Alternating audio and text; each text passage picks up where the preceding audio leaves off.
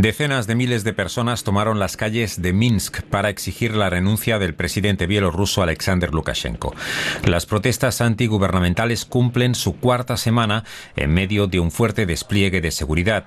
Centenares de efectivos de la policía y el ejército bloquearon los accesos a las principales arterias del centro de Minsk. Además, se produjeron decenas de detenciones. El pasado 9 de agosto, Lukashenko obtuvo el triunfo en los comicios presidenciales con un 80% de los votos, un resultado que no reconocen ni las fuerzas opositoras ni gran parte de la comunidad internacional.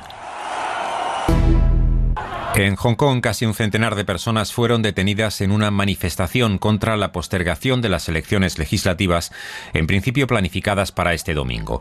La jefa del Ejecutivo local, Kerry Lam, designada por Pekín, postergó por un año los comicios a causa de la pandemia del coronavirus, provocando la ira de la oposición, que deseaba expresar su rechazo al gobierno. La de este domingo fue una marcha marcada por la fuerte presencia policial con más de 2.000 agentes antidisturbios.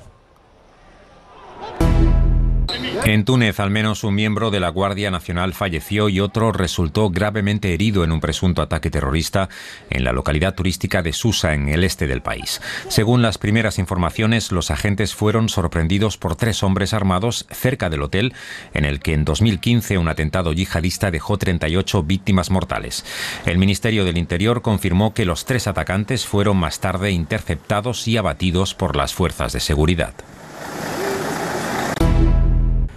Se mantiene la situación de alerta en California a raíz de la oleada de incendios avivada por las altas temperaturas.